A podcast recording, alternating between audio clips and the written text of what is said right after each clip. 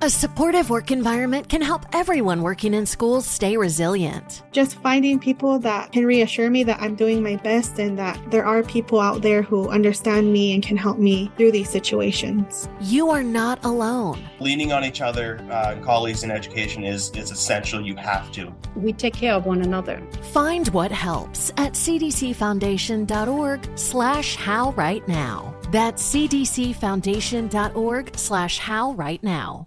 Yo soy Alejandro Villalbazo en el Twitter, arroba Villalbazo13. Es miércoles 16 de febrero, Iñaki Manero. ¿Cómo te va, Iñaki? Mitad de semana, Alex Villalbazo, Alex Cervantes, a todos los amigos de la República Mexicana, muy buen día. Vámonos con el panorama COVID. La cifra de muertes a nivel mundial llegó a 5.839.809, lamentablemente.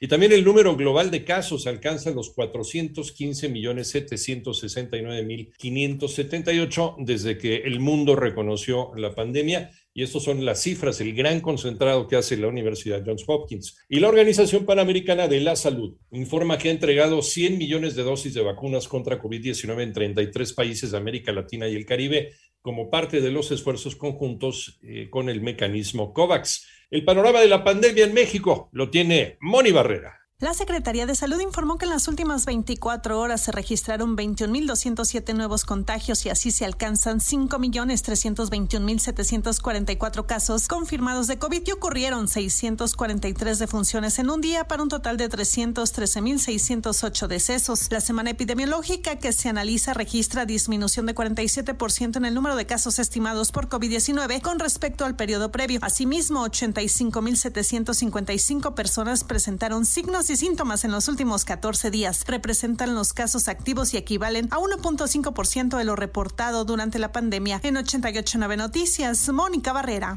El panorama nacional, un juez federal concedió un amparo a Roberto Borge Angulo, exgobernador de Quintana Roo, acusado por presuntos delitos de aprovechamiento ilícito del poder y desempeño irregular de la función pública. Esta sentencia ordena dejar sin efecto la medida cautelar de prisión preventiva justificada en el proceso que enfrenta. En tanto, un ataque armado en Fresnillo, Zacatecas, otra vez Zacatecas deja como saldo un menor de 13 años muerto y tres personas más lesionadas. Esta madrugada se re registró un sismo magnitud 6.2 al sureste de Chiapas, se sintió en también parte de América Central, en Guatemala, provocó algunos derrumbes. Eh, aquí en México no generó daños mayores en el sur del país y también decíamos, se sintió en Guatemala y El Salvador. Además, se descartó una alerta o una posible alerta de tsunami.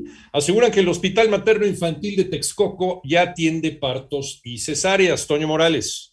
El Instituto de Salud para el Bienestar envió una tarjeta informativa a Grupo ASIR con relación al inicio de actividades del Hospital Materno Infantil de Texcoco, pero no explica por qué durante un año tres meses ninguna mujer dio a luz en ese lugar, solo se daban consultas externas. De acuerdo con la tarjeta, desde el mes de diciembre ya se atienden partos, cesáreas y se realizan operaciones de urgencias médicas. Además, desde este lunes el hospital mantiene abiertas sus puertas a todos los usuarios las 24 horas del día. Dan atención 160 trabajadores, de los cuales 22 son personal médico y 57 de enfermería, pero desde el 14 de febrero se publicó en la página del INSABI la convocatoria para contratar médicos. Para 88.9 Noticias, José Antonio Morales Díaz. En el panorama internacional, una estadounidense se convirtió en la primera mujer curada por VIH después de haber sido sometida a un trasplante de células madre usando sangre de cordón umbilical, informa el equipo de especialistas que la trató en Nueva York. Ya se habían dado algunos casos de personas también curadas de VIH, hombres. En tanto, el expresidente de Honduras, Juan Orlando Hernández, fue arrestado en Tegucigalpa